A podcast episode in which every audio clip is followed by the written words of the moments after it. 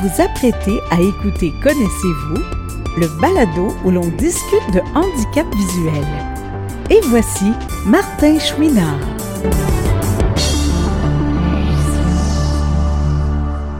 Bonjour à tous et à toutes, j'espère que tout le monde va bien. On est déjà rendu à la dernière émission du mois de mars de la saison 2021-2022. C'est incroyable comme ça passe vite, mais en plus, je viens de m'apercevoir qu'on commence le décompte pour les dix dernières émissions de la saison, parce que oui, on est rendu à l'émission 191 et on va s'arrêter après l'émission 200. Donc, mais comme on dit hein, par chez nous, ce n'est pas terminé tant que ce n'est pas terminé. Alors, il vous reste encore 10 entrevues avant la suite des choses qui n'est pas encore précise, comme je vous l'ai expliqué dans notre émission spéciale pour souligner les 5 ans de Connaissez-vous. Il y a quelques semaines, je vous ai parlé de mon autrice préférée, qui est Christine Brouillette. Je vous ai dit que je ferais la même chose avec mon auteur préféré, qui est Simon Boulris. Eh bien, c'est aujourd'hui que ça se fait et j'ai décidé d'utiliser un peu la même formule, c'est-à-dire que je vais vous lire la quatrième de couverture de deux livres, un que j'ai lu et l'autre que je n'ai pas encore lu. Alors, la première quatrième de couverture que je vais vous lire, c'est celle du livre Pleurer au fond des mascottes. Pourquoi Simon sourit-il autant? Et que cache-t-il derrière ce sourire? Que camouflent les costumes de mascotte qu'il emprunte ou les masques qu'il revêt? D'où lui viennent cette légèreté, cette juvénilité? C'est à ces questions que Simon tente de répondre en revisitant l'arrivée lumineuse du théâtre dans sa vie. L'auteur se dévoile et se donne sans demi-mesure, avec une gravité qui prend aux tripes, mais avec le sourire. Mais Simon, tu dis tout. Garde-toi une petite gêne pour l'amour. J'ai envie de tout dire. En fait, j'ai besoin de tout dire. J'essaie de mieux me cerner. J'ai l'air transparent, mais je suis insaisissable, comme une pile d'acétate. Formé en interprétation théâtrale au collège Lionel Groux, Simon Boulris est un touche à tout épanoui. Chroniqueur radio et télé, il navigue également entre le jeu et la mise en scène. Surtout, il écrit du théâtre, de la poésie et des romans tant pour adultes que pour enfants. Parmi sa cinquantaine de titres, Simon a toujours aimé danser, Martine à la plage, Javotte, Edgar Payette, PIG, le dernier qui sort Éteint la lumière et L'enfant mascara. Ses œuvres sont traduites en sept langues. Comme scénariste pour la télé, il collabore à la nouvelle mouture de Passepartout, en plus de signer tous les textes de la série 6 degrés présentée à Radio-Canada en 2020. Donc, euh, euh, Pleurer au fond des mascottes, c'est sorti en octobre 2020 aux éditions Québec-Amérique.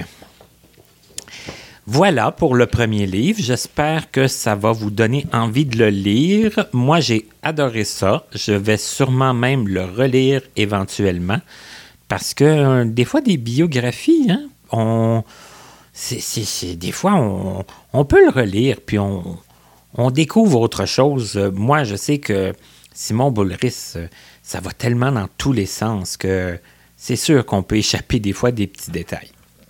Alors voilà. Le deuxième livre dont je veux vous parler, ça s'appelle Nous nous sommes tant aimés. Trente ans après la fin de leurs études secondaires, quatre amis se concoctent un conventum personnel. Au mi-temps de leur vie, l'heure est au bilan. Leur amitié a-t-elle survécu?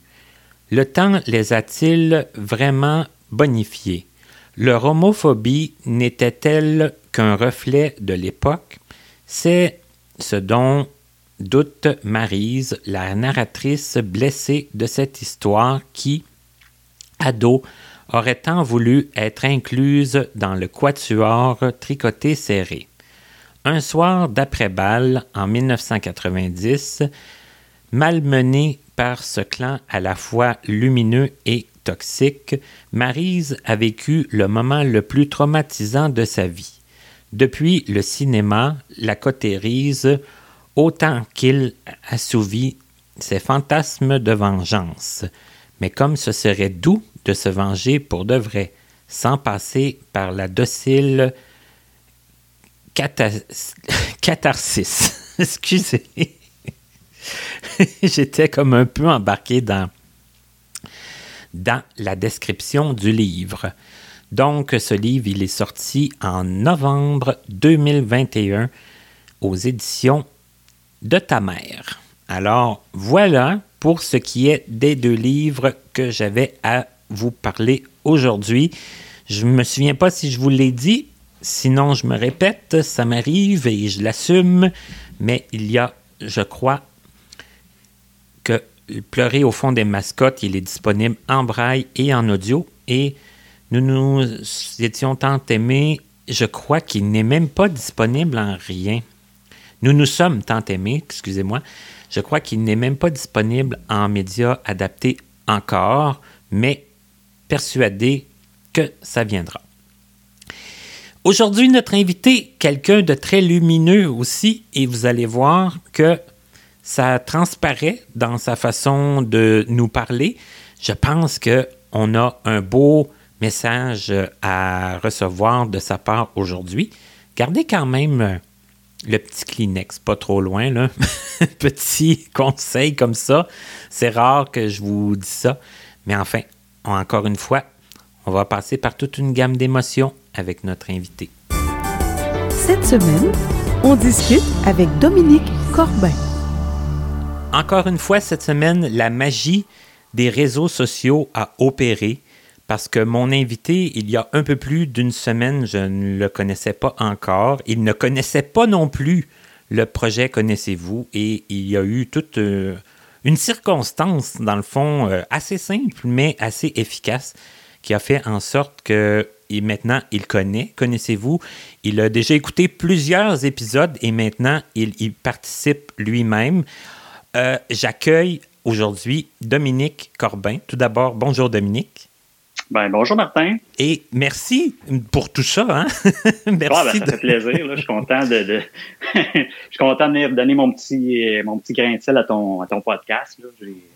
Ben, ça a été une belle découverte pour moi, là, ton, ton podcast, malgré que ça fait quatre ans que tu, tu enregistres des épisodes. Euh, moi, comme tu disais, ça fait une semaine là, que j'ai compris que ça existait. Fait que je suis très, très enthousiaste de, de, de faire le tour de toutes tes, euh, des épisodes. Ben, moi, je, dirais l'aspect du projet actuel, c'est la phase 1, hein, c'est de, de, placer beaucoup d'invités, beaucoup de contenu, puis après ça, de, de faire en sorte que ça fasse son œuvre, hein, que les gens le, découvrent, les écoutent, euh, les partagent et tout ça. Mais c'est exactement, dans le fond, comme ce qui t'est arrivé que, je souhaite le plus possible. Hein. c'est que les ben gens. Ben oui, puis c'est ça, ça fait il y a du bouche à oreille qui se fait. Les gens, ben, vont apprendre à le connaître, le podcast, pour ceux qui ne le connaissent pas. Puis ça t'apporte à plein de trucs. Là. moi, j'ai découvert plein de trucs. J'ai écouté ben, peut-être 25 épisodes à date. quand sur, même, les hein. sur les 180, mais ouais, parce que j'écoute beaucoup. Je suis un grand consommateur de podcasts. J'adore les podcasts. Puis là, ben là, je suis tombé sur un podcast, dans le fond, par un ami là, qui, qui avait fait le, le, le, podcast. Puis euh, ça m'a ça m'a ouvert ça. Là. Je, je, je wow, là, c'est quelque chose que j'adore, tu sais, euh, les podcasts. Puis là, j'ai un podcast qui me, qui me rejoint beaucoup. Là. C'était le but du, du podcast. Ouais. Ben, le but, en tout cas, le but avec moi, il est atteint. Il est atteint, c'est ça? Tu fais partie de mes entraînements, de mes marches. Tu es dans mes oreilles souvent. Et en plus, ben, je sens qu'on va passer par plusieurs gammes d'émotions aujourd'hui en t'écoutant parce que euh, ça, va amener beaucoup, je crois, au contenu justement que j'essaie de, rendre disponible. Mais on, va arrêter de, de, de, de, hein, de, me lancer des fleurs. Puis de, non, mais non, mais regarde, juste si on peut le dire, regarde, ton podcast, en tout cas, on va chercher beaucoup d'informations. Euh, en tout cas, moi, j'en découvre beaucoup de choses. Fait que je pense que c'est un service que rend beaucoup de gens de, de, mettre ça en ligne, puis que les gens puissent aller chercher de l'information, des témoignages des gens. Tu, réalises que tu n'es pas tout seul dans ce que tu vis, qu'il y a plein de, de, de gens autour de toi que tu connais pas qui vivent les mêmes choses. Fait que ça t'amène à, oui, c'est ça, qui, vivent les mêmes choses. Puis comme on disait aussi un peu au début, qui vivent, il y en a beaucoup qui vivent beaucoup de solitude aussi. Hein, oui, ça, c'est ça, l'isolement. Fait que, avec le podcast, tu te rends compte que tu n'es pas tout seul. Puis juste de l'écouter, tu sais, juste d'écouter le podcast, euh, ça, fait du bien, ça, ça fait du bien. En tout cas, moi, ça me fait du bien. bon, ben, euh, en tout cas, euh, on, va souhaiter que de plus en plus de gens euh, le découvrent et écoutent les, entrevues. C'est ça, mon, ça mon salaire en réalité, hein, parce ah que c'est un projet bénévole, c'est un projet que je fais depuis cinq ans maintenant qui... que, que, je fais parce que j'ai le goût de le faire et que ça m'apporte mm-hmm. quelque chose de le faire. Oui, j'imagine. Il y a beaucoup de travail en arrière de toi, pour ton équipe, là. Je veux dire, c'est beaucoup. Euh, c'est un, travail de longue haleine, mais en tout cas, il y a on plus, ici, là. Il y a plus de travail euh, que, que ce que je pensais au départ, là. Mais euh, enfin. mais 4-5 ans après, je veux dire, en tout cas, c'est une belle réussite, là, pour moi, en tout cas, pour moi, là, qui l'écoute, c'est vraiment une belle réussite. C'est vraiment quelque chose qui m'est utile, là, puis qui me fait du bien, puis que, ben, c'est ça, ça on se trouve à trouver notre compte à travers tout ça. Là, c'est, divertissant aussi. Bon, ben ça apporte euh, plein de choses euh, positives, alors oui, oui, oui. tant mieux. hey, mais maintenant, revenons à, revenons à toi, Dominique, parce que, comme je le disais, hein, euh, ben, commençons, là, au lieu de répéter. on tourne. on tourne. Non, oui, ben, ben, ben pas une histoire courte, moi, oui. euh, j'ai, je vais donner, je sais que tu demandes toujours la, la, la première naissance et le mm-hmm. lieu. C'est mm-hmm. toujours la première question que tu, tu lances. Euh, ben, c'est ça. Moi, je suis né euh, le 27 juin 1974. Euh, je suis né à Montréal. J'ai grandi les premières années de ma vie, ça a été, euh, je suis né à Montréal-Nord, en particulier. Fait que j'étais un gars de Montréal-Nord, là, jusqu'à aller jusqu'à mes 15 ans, 14-15 ans, là, j'ai habité Montréal-Nord. Fait que euh, moi, j'étais le, l'enfant, j'ai, un frère et une sœur, un, frère plus vieux de deux ans et une sœur plus jeune de quatre ans. Fait que j'étais l'enfant du milieu. Oui. Celui qui souvent qui qui, euh, qui résout les problèmes des autres. Mais euh, non, c'est ça. Fait que j'ai, j'ai une belle enfance, je peux dire que moi, mon, mon handicap visuel, c'est la rétine pigmentaire. C'est-à-dire la, maladie que j'ai, c'est la rétine pigmentaire. Mm-hmm. Mais cette maladie-là, moi, je l'ai pas eu, j'ai pas eu de conséquences quand, à ma naissance. Des fois, il y en a qui vont avoir les, les, les, troubles à la naissance. Moi, euh, ça s'est développé plus à l'âge de 14 ans, que, que 13-14 ans, là, que j'ai, euh, j'ai consulté pour euh, les problèmes. Là. je voyais que j'avais de la difficulté là, dans certains moments, comme le souvent c'est la cécité nocturne, que les gens vont avoir les premiers symptômes. Euh, moi, je l'avais là, tu sais, mais à ce moment-là, je ne savais pas que c'était ça. Puis, euh, ben, c'est ça, là, aussi. Moi, j'étais jouais au hockey quand j'étais jeune. Euh, puis là, c'est ça, tu sais, le monde dit Hey, la rondelle est dans tes patins! J'avoue pas. Parce que là, ça attaque les, les, les, champs, les champs visuels. Fait que à ce niveau-là, j'avais des difficultés qui avaient commencé vers l'adolescence. Est-ce que tu, dirais que c'était vraiment ça les premiers, euh, les premiers signes que toi euh, t'as perçus quand tu. Ben, les, les premiers signes, c'est vraiment la cécité nocturne parce que puis c'est avant, avant, moi je te dirais avant l'âge de 13 ans, parce que je me suis très jeune, là, tu sais, mettons euh, 5, 6, 7 ans, on allait l'été, on allait, mettons, comme euh, des fêtes de la Saint-Jean, ces trucs-là, tu sais, avec les feux d'artifice. Puis je me souviens que les, les jeunes avec qui j'étais, tu sais, tu cours, tu cours à travers le monde, tu sais, quand il fait noir. Moi, j'étais pas capable de les suivre. Mais je me disais, je me disais, bon, probablement que c'est, tu fais moins game que les autres, là. tu, tu, te mets tes propres limites, mais tu sais pas que c'est ça que tu vis, tu sais, que toi, tu as un problème visuel. Tu sais pas exactement c'est causé par quoi. Qu'est-ce qu'il y a, mais tu dis, mm-hmm. OK, moi, je suis moins, moi, les courir dans le bois, c'est moins mon, mm.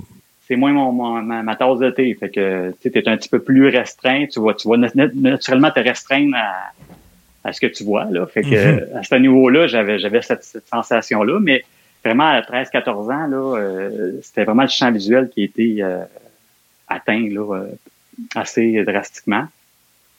Fait qu'à partir de là, ben, ce qui est arrivé, c'est que là, mes parents avaient pris un rendez-vous en ophtalmologie.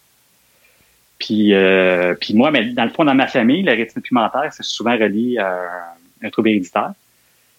Puis moi, dans ma famille, j'avais mon grand-père du côté de ma mère, le père de ma mère, qui était atteint de rétine pigmentaire, lui, euh, dans sa vie. Mais moi, je l'ai pas connu parce qu'il était décédé quand je suis né. Mais euh, lui, il avait un handicap euh, qui était relié à ça. Fait que il y avait une possibilité que ce soit ça. Fait que ma mère, on, on était passé des tests là, à Sainte-Justine, puis on a finalement découvert. C'est ça, parce que vu qu'il y en avait dans ta famille, on s'en doutait peut-être un peu. C'est mhm. ça, que ça pouvait ressembler à ça. Là, mhm. Fait que, puis, ben, c'est ça. Là, fait que là, finalement, là, euh, après avoir passé quand même une belle enfance, là, euh, à Montréal-Nord, j'ai eu beaucoup de plaisir là, à, jouer avec mes amis quand j'étais jeune. Mais là, finalement, ça, ça m'a frappé là, vers le début de l'adolescence. Là. Euh, j'ai commencé là, à, moins voir. Puis là, ben, j'ai eu le diagnostic là, finalement avec le docteur Jacob, je pense, à l'époque. C'est le docteur Jacob qui m'avait qui m'avait dit que j'étais atteint de, de rétine. Puis à l'époque, ben, tu sais, moi, euh, du haut de mes 14 ans, euh, je me fait, je m'étais fait dire, ben, écoute, cette maladie-là, on ne sait pas, dans le fond, qu'est-ce que, tu comment ça va se développer, parce que ça, ça peut avoir un, un développement rapide comme lent. Mais euh, tu sais, ils m'ont dit ben il y a pas il y a rien à faire. Puis dans le fond, tu peux perdre la vue, tu sais, euh, dans six mois comme dans, dans six ans, on ne sait pas. Fait que ça m'avait vraiment, vraiment euh, affecté. Là. J'avais trouvé, ça vraiment difficile de me faire dire ça. Et puis on s'entend que j'imagine six mois, six ans, dans les deux cas, c'est c'est trop. Ouais, ben, c'est ça. Non, non, ben, c'est parce que là, tu vois ton avenir. tu sais. C'est ça. Comment je vais vivre? Qu'est-ce que je vais faire, moi? Ça va être quoi mon avenir? Tu sais? Fait que tu te remets en question, là, tu sais. Puis euh, là, c'est ça, au début, ben. 14 ans qui n'est déjà pas une période facile. Là. Non, c'est ça, tu es dans ton adolescence. Fait que déjà, tu es, en recherche d'identité, tu sais. Puis là, tu te fais dire, ben toi, tu vas être handicapé. Ça va, ça va être ça ta vie, tu sais. Tu vas avoir un handicap. Fait que je l'ai pas trouvé drôle, là. Tu sais, les premiers, les premiers euh, soirs de, quand j'ai eu la nouvelle, je pleurais beaucoup, là. Tu sais, j'ai et, tes, parents aussi l'ont un peu mal pris quand même? Oui, ben, comme je te disais, ma, mère, elle, elle a vécu cet handicap-là parce que son père était atteint de ça. Son père, que lui, était complètement aveugle à 40 ans. Puis ce qui était arrivé, ce qui était dramatique un peu dans l'histoire, c'est que euh, mon grand-père, lui, il était aveugle, puis il voyageait en autobus nécessairement. Puis euh, lui, quand il arrivait de l'autobus, le soir de travailler, euh, il traversait la rue. Il fallait qu'il fasse un boulevard pour aller chez eux. Fait que Là, c'était souvent ses enfants qui allaient le chercher euh, l'autre côté de la rue, pour l'aider à traverser la rue. Puis finalement, un fameux soir, je pense que c'était en septembre, c'était une journée qui neigeait, qu'on m'a raconté. C'était une journée qui avait, qui avait une journée de tempête de neige. Fait que, tu sais, le, son, il, il assourdit un peu quand tu... Oui, le son est modifié. Véhicules, mm-hmm. Le son modifié, tu sais. Fait que, euh, il avait traversé la rue. Ma mère avait pas été le chercher ce soir-là, là, avait comme oublié, là, que fallait qu'elle aille chercher son père. Puis il s'est fait frapper en traversant la rue. Fait que, euh, il est décédé là, de suite de cet accident-là. Fait que ma mère, ça l'a beaucoup, beaucoup marqué.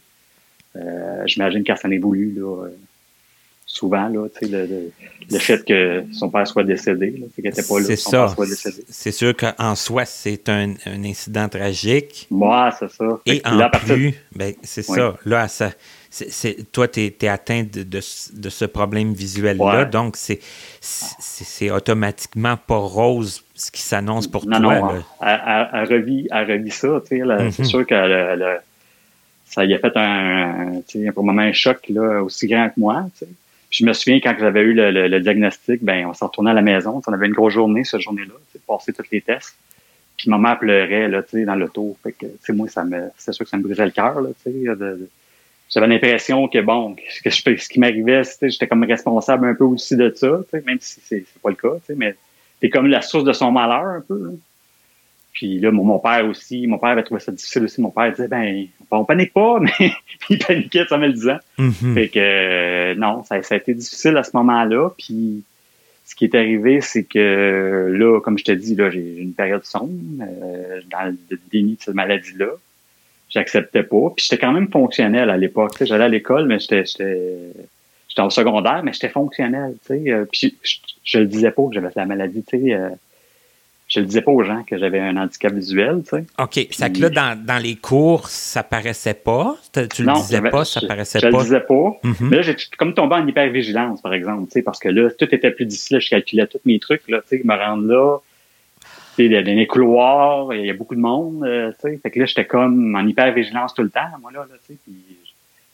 je vivais ça là, seul dans mon coin. Là, puis à cette époque-là, ben, ils m'ont donné un, professeur itinérant qui, qui naît pour euh, faciliter le, le, le toutes les, toutes les, les facilités qu'il avoir. Mhm. C'est ça, exactement. Puis, mais là, moi, je, refusais, tu sais, j'étais comme dans le, non, je veux pas de, je veux pas de service. Euh, j'étais dans le déni, là. Fait que je, je prenais pas les services. Fait que cette personne-là, pour monsieur qui venait me voir, ben, il se passait pas grand chose avec moi, là. Il y avait pas une grosse communication, tu sais. J'étais vraiment fermé à ça. Mhm.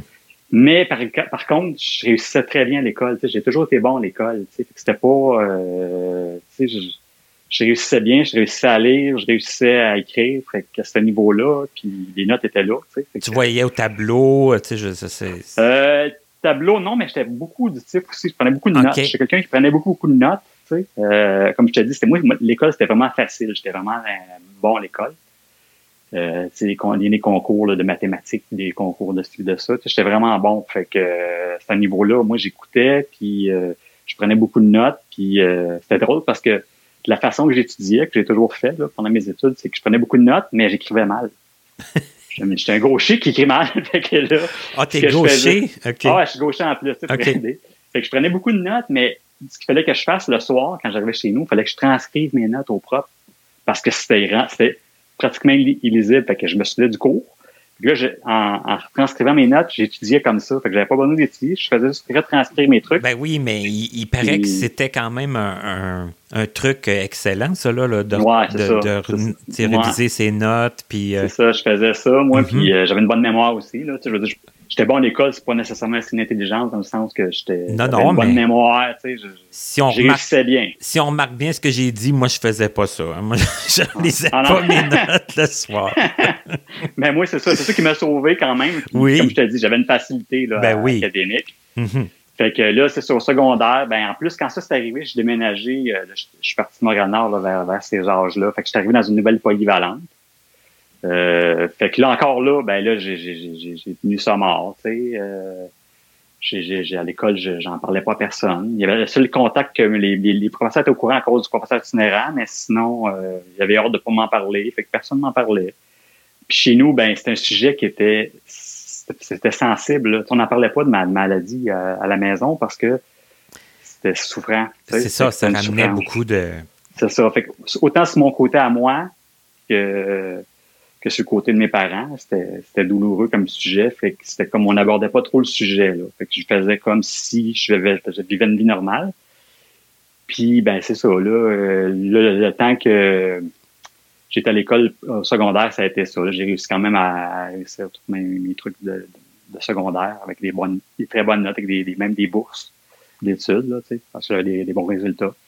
J'étais dans des classes aussi. Euh, moi, j'étais dans des classes dans le temps, il y avait ça la douance. Fait que je me ramassais dans des classes euh, avec les meilleurs, comme si tu veux, de l'école.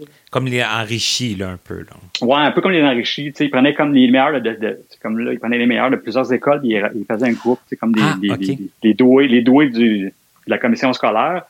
Fait que là, ça, ça, ça amenait beaucoup de projets. Fait que, mais, mais c'était des classes qui suivaient, on suivait tout en, en classe. Fait que ça, ça m'a facilité aussi la vie dans le sens que j'avais un petit groupe. Tu sais, j'avais pas à changer de, de, de de classe à chaque cours. C'était mhm. vraiment, on suivait tout. Là. Uh-huh. Ça, c'était intéressant. Ça m'a aidé aussi. Puis, euh, fait que c'est ça. Fait que là, à la fin de mon secondaire, ben, entre ça, ben, mes parents avaient entendu dire que euh, pour la rétine pigmentaire, il y avait un, il y avait un traitement qui se donnait, euh, qui était à Moscou, dans le temps. OK. Fait qu'en 91, on est parti, je suis parti avec ma mère. On a été trois semaines à Moscou. Euh, c'était tes parents qui avaient entendu parler de ça, puis eux, ah, c'était clair, on, y va, là, on le fait. Oui, parce que là, c'était un espoir. Tu sais, moi, mhm. j'avais beaucoup d'espoir, tu sais, puis mes parents aussi, à quelque part. C'est ça, puis il y en a quand même pas tant de l'espoir, là, des, des, fois, dans non, ces ben, choses-là. c'est que tu te fais dire, ben là, peut-être un petit peu plus aujourd'hui, là. Mhm. Mais, euh, tu sais, dans le temps, il n'y a rien à faire. C'est comme apprends le braille, suis tes cours de canne, fais tes trucs pour pouvoir être fonctionnel. Fait, avec. C'est fait avec, mais va chercher des, ben, des outils. Va t'outiller, mais... pour ça. Mais ce que moi, je faisais pas, là, à l'époque. Mm-hmm. Fait que moi, je vivais plus dans le déni, puis j'allais plus vers on va peut-être avoir une solution, tu sais. Fait que je suis parti, on est parti euh, en 91 à Moscou avec un groupe de gens euh, qui avaient, ils tout atteint de la rétine pigmentaire.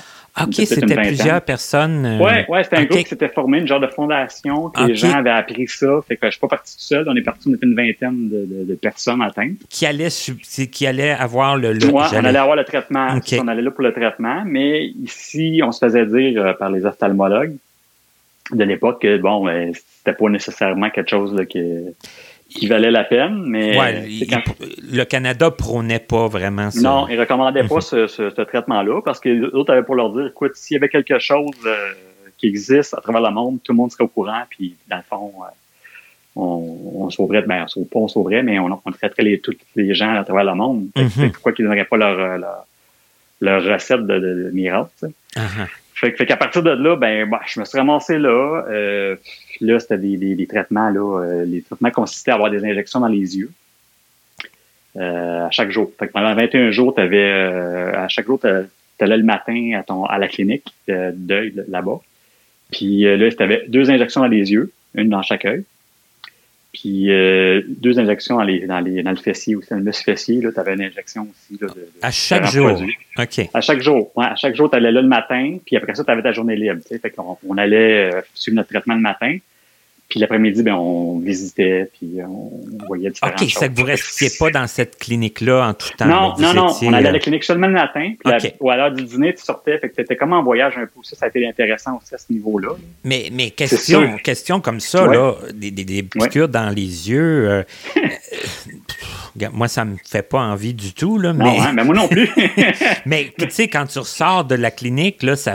y avait-tu des effets? Est-ce que ça te... Oui, vois, ben, regarde, ce que ça faisait comme quand tu te faisais piquer, là, c'est que ton œil, parce qu'il ne piquait pas dans, dans, dans, l'iris, c'est vraiment dans, le blanc de l'œil. Ouais, Sur le côté, là, il piquait. Puis là, ce que ça faisait, ça faisait une ballonne. Ça gonflait ton œil. Ça faisait gonfler ton œil pendant, mettons, euh, une heure ou deux. OK.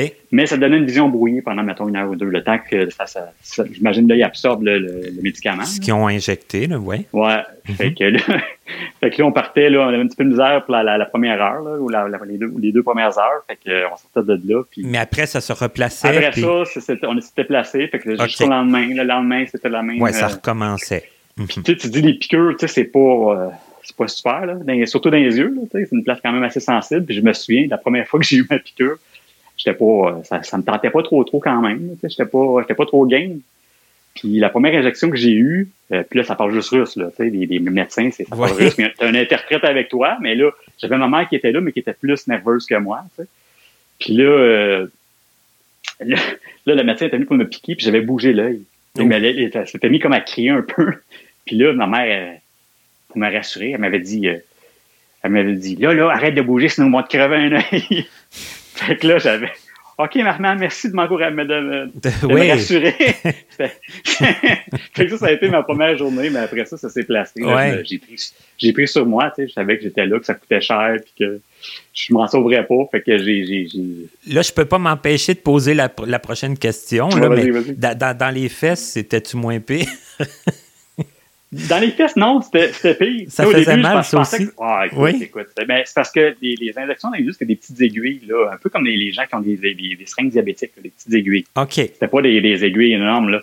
Mais dans les fesses, euh, puis ces aiguilles-là, les petites aiguilles, c'est nous autres qu'ils avaient, qui fournissaient. On avait amené, on avait été à la pharmacie chercher des, ah, oui. seringues. OK. Ouais, parce que ça, c'était nous autres qui fournissaient. Mais dans les fesses, c'était autre chose, c'était euh, des grosses aiguilles qu'eux autres avaient. C'était des bons, euh, c'était des bonnes aiguilles. c'était long comme une injection, je dirais comme quasiment une minute, parce qu'il y avait beaucoup de, de, de, de médication, fait qu'il allait tranquillement. Fait que ça, c'était pas. T'étais debout, puis c'était pas agréable, là, mais tu fais à un moment donné, là, tu fais comme moi, j'ai pas le choix, tu sais. Puis euh, non, non, ça avait été ça avait été toute une aventure, ça. Euh. Puis la fin de semaine, en plus, ce qui était drôle, c'est que la fin de semaine, les, les, médecins qu'on avait la semaine, la fin de semaine, ils étaient en congé nécessairement, tu sais, ils avaient, ils avaient leur congé. La fin de semaine, ceux qui venaient de piquer, c'était les gens de l'armée, des médecins de l'armée. Fait qu'ils ah, arrivaient ouais. tout, tout, habillés en soldat. Ah, ouais. leur, leur, leur, habit de soldat. Fait que le médecin, c'était un, un, soldat, il arrivait, puis il Ça doit faire drôle. Ah, c'était drôle. Puis la, la place où on était, en plus, la, la clinique, c'était un ancien lieu du KGB c'était des anciennes cellules du KGB. Oh c'était toute l'atmosphère de ça là, qui était drôle. Uh-huh. dans, le plancher, tu avais le, signe du KGB dans, le marbre. Que c'était un peu euh, c'était un peu spécial, mais euh, écoute, j'ai bien aimé quand même mon expérience. Euh, un coup que j'ai fait la première, le premier voyage de, trois semaines, on m'a dit ben là, ce qui, ce qui, nous disait, finalement, c'était pas qu'il nous guérissait, mais qui stabilisait la maladie, qui arrêtait la progression. OK. Fait que là, je me disais, ben écoute, s'ils peuvent arrêter la, maladie, déjà, ce que j'ai encore, je vais le garder. je vais vivre avec, là, je, vais, je, suis content, tu sais. Mm-hmm. Euh, mais là, finalement, ce qu'on s'est fait dire, là, j'ai été une deux. Là, on m'a dit dans six mois, tu reviens.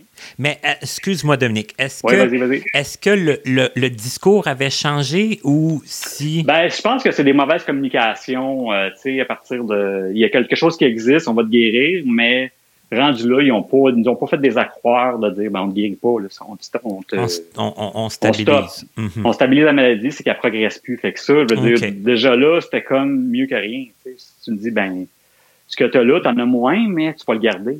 tu euh, récupéreras pas, mais tu peux Non, c'est ça. Ben, il, me disait, il me disait que quand il avait fait les tests, il disait qu'il y avait une certaine progression, mettons 7% mais moi, je l'ai pas remarqué trop trop. Là, c'était pas, euh, c'était pas significatif. Là, selon okay. leurs tests à eux, ils disaient ça, mais écoute, ça a pas, euh, ça m'a pas comme, je suis pas parti de wow euh, avec un champ visuel là, extraordinaire. Tu sais, dans, dans ce là j'étais à moins de 30 de, à 30 degrés de, de champ. J'étais aveugle légal qu'on appelle. Mm-hmm. Mais il fallait que tu retournes six mois après. Ouais, c'est ça. Là, l'idée c'était ben, là, de nous dire si dans six mois tu reviens pour la suite du traitement. Fait que là, on s'est dit ok, on va faire. on s'est dit ben ok, on revient. Fait que là, c'est le six mois d'après, euh, préparer le voyage. Mais là, on était déjà moins. Euh, le groupe là, avait beaucoup diminué. On était juste rendu six. Parce qu'il y avait des coûts énormes à, tout ça. Là.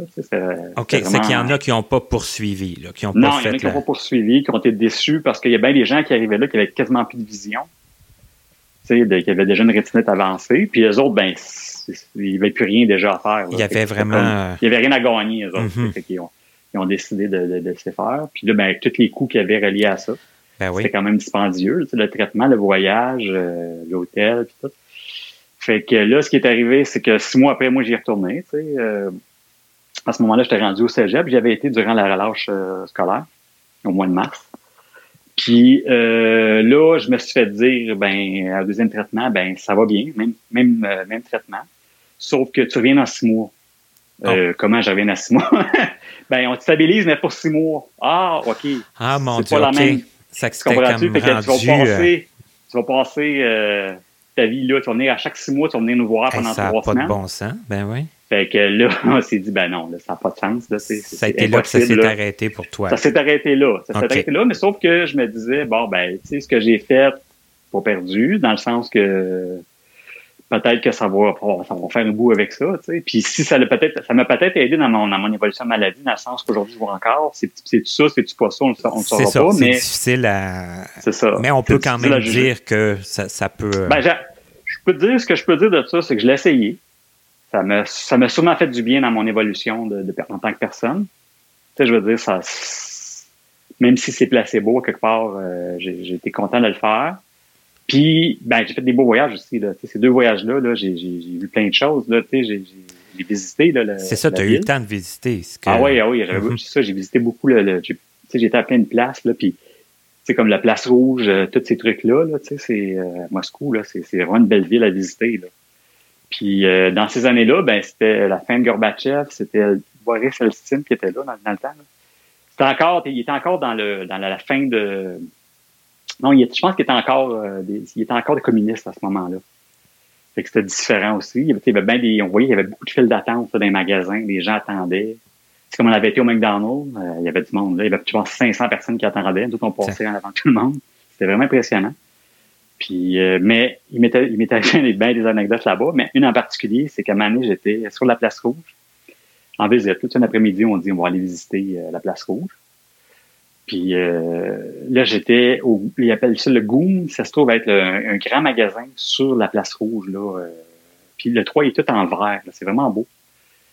Euh, c'est vraiment architectural, c'est vraiment quelque chose d'impressionnant. Puis à ce moment-là, euh, il y avait beaucoup de marchés noirs. Ben, encore aujourd'hui, là, mais dans ce temps-là, il y avait beaucoup de marchés noirs. Puis nous, euh, la, monnaie là-bas, c'est le rouble. Puis ben là, il fallait changer tes, dollars américains en rouble. Mais les banques n'étaient pas ouvertes souvent. Il y avait souvent des pénuries, je sais pas pourquoi, mais tu sais, le système était défaillant. Fait que il y avait des banques, mais c'était dur à aller changer de l'argent. Fait que, puis quand tu allais à la banque, tu avais, pour un dollar américain, tu avais 32 roubles. OK, en la conversion, là. Fait que ça, c'était correct. Mais là, Mané, en, en, en se promenant dans le monde t'aborde, tu sais, ils disent, ah, tu veux savoir assez, tu veux lui vendre des trucs, là, des casquettes, des badges, toutes sortes de, de, trucs qui, ont, qui ont à vendre, des poupées russes. Fait que tu achètes des trucs. Puis là, à un moment donné, il y a des gens qui m'ont approché et me disaient, euh, écoute, euh, tu me donnes une pièce américaine, tu vas te donner 150 roubles. Hein? OK, OK, ça, ça a du bon sens. La conversion, c'est cinq fois plus que, que ce que tu avais à la banque. Je ça, ça a bien du sens. Tu sais. Fait que là, euh, j'en échange. Tu sais, écoute, là, tu lui donnes un 20, tu as, un paquet de roubles. Là, euh, je veux dire, euh, tu as reçu 300 roubles. Là, tu sais, euh, 3000 roubles, excuse-moi. Fait que là, je, m'en vais dans le goût comme ça. Il y a un jeune qui m'approche, puis il me dit Tu veux échanger de l'argent? Puis là, je suis dans le magasin, je dis Oui, change-moi de l'argent, parce que j'en ai pas. Tu sais, je voulais acheter des trucs, des souvenirs, des cadeaux. Fait que là, le, garçon me donne, euh, je donne un vin, puis il me donne un paquet de, de roubles. Fait que là, on continue, tu sais, on marche. Puis là, euh, j'entends ping, bang, bang, une bataille en arrière de moi. Hein. fait que là, je dis, oh boy, qu'est-ce qui se passe? Puis il y a un gars qui est en train de se faire donner une, une volée, là, tu sais. Fait que là, on va se pousser un petit peu plus loin, tu sais. On, on, restera pas dans ce coin-là. Puis là, finalement, euh, il y a un gars qui m'approche, puis il me tape sur l'épaule, tu sais. Tu vois, qu'est-ce que tu veux? Puis là, il montre, il montre quelque chose. Il montre sa batch de police. Fait que, moi, je dis, ah, écoute, j'en ai, là, j'en ai plein de ça, là, tu sais. Je pensais qu'il voulait me vendre, tu sais, quelque chose, le gars, là. il parle juste russe, mais là, il fait comme, non, non, non, regarde bien, il me fait des signes, puis là, finalement, finalement, il a réussi, il dit, attends une minute, puis il a réussi à rejoindre quelqu'un qui parlait un peu, qui baragouinait l'anglais un peu. Fait que, il dit, écoute, il dit, on est des policiers, il dit, euh, c'est pas inquiète, il dit, c'est juste que, euh, la personne qui, euh, qui, qui t'a échangé des roubles, là, c'est pas correct qu'est-ce qu'elle a fait là, là. Mais il dit, faut pas inquiète, là, tu sais, il y a pas de problème. Fait que là, j'ai OK, mais là, c'est mon interprète qui était plus loin, qu'elle elle, est arrivée, puis elle, elle pleurait, elle avait peur. Fait que là, j'ai dit, ben, il dit, suis-nous, fais juste nous suivre. Mais il m'a dit, fais juste nous suivre en, arrière, tu sais, à pied. Fait que là, je le suis, tu sais. Puis j'étais avec mon père, puis d'autres personnes. On était deux, trois. Fait que là, euh, là, il nous amène, il fait traverser la rue, il nous amène dans, dans une ruelle. Puis là, on voyait des, des, des, des, des, trous de balles sur les murs, d'être comme des mitraillettes. Fait que là, on a vu que c'était un poste de police, mais est-ce qu'on voyait des, des petits ladas avec euh, police dessus? Là, fait que là, on a bien vu que c'était un poste de police. Fait que là, euh, on est rentré. Là, le, le, gars nous a dit, écoutez, euh, on va faire l'interprète. Puis ils ont fait un interprète, puis ils nous ont dit, écoutez, la seule affaire qu'on veut, c'est que ce que le gars a fait, c'est pas correct, mais vous, vous avez pas de problème. Fait qu'il a dit, on veut juste que tu identifies la personne que, qu'on a arrêtée. Fait que là, il a fait venir le gars il fait venir le jeune homme, tu sais, euh, c'est juste ça, tu m'as dit que c'est lui, tu signes ce papier-là. Je dis, OK, correct, tu sais, on va faire ça. Fait qu'il me ramène le jeune homme, le jeune homme, écoute, il était magané, il avait la face bleue. Hmm. C'est lui, ben j'ai dit, je pense que oui, là, il était moins magané que ça tantôt, là, mais euh, finalement, ils nous ont dit, écoutez, il n'y a pas de problème. Ils ont dit, si vous voulez quelque chose, demandez-nous-le. Alors, ils m'ont donné un numéro de téléphone. Ils ont dit, dès que tu as besoin, si tu veux de l'argent, si tu veux n'importe quoi, tu nous appelles à ce numéro-là, on va aller te le porter. OK. Fait qu'à partir de là, là, on est sorti de là. Fait qu'à partir de là, euh, tous les matins à l'hôtel, on allait déjeuner. Il y avait un monsieur louche, un petit peu, un monsieur un petit peu louche qui venait. Puis il disait, voulez-vous des billets de spectacle? Voulez-vous euh, de l'argent? Euh, n'importe quoi, là. Qu'est-ce que tu veux? On, t'a, on, a ça. Ça faisait 8 avec la police, là. Tu sais, je veux dire, c'était, bien corrompu. Fait que, fait que à partir de là, c'était tout le long, c'est, le monsieur venait nous porter des billets. on était euh, au, au, au, ballet Bolchoï, on était euh, au cirque de Moscou, on était à plein de places là, avec des bons billets, là, ça ne coûtait rien pratiquement. ça, ça, a été le fun là, de voir tout ça. Là, de... Mais là, on a vu comment ça fonctionnait, là, le, le système là-bas. Le système là-bas, ben le, oui. système corrompu, c'est ça. Mm-hmm. Ça a été vraiment des expériences assez intéressantes.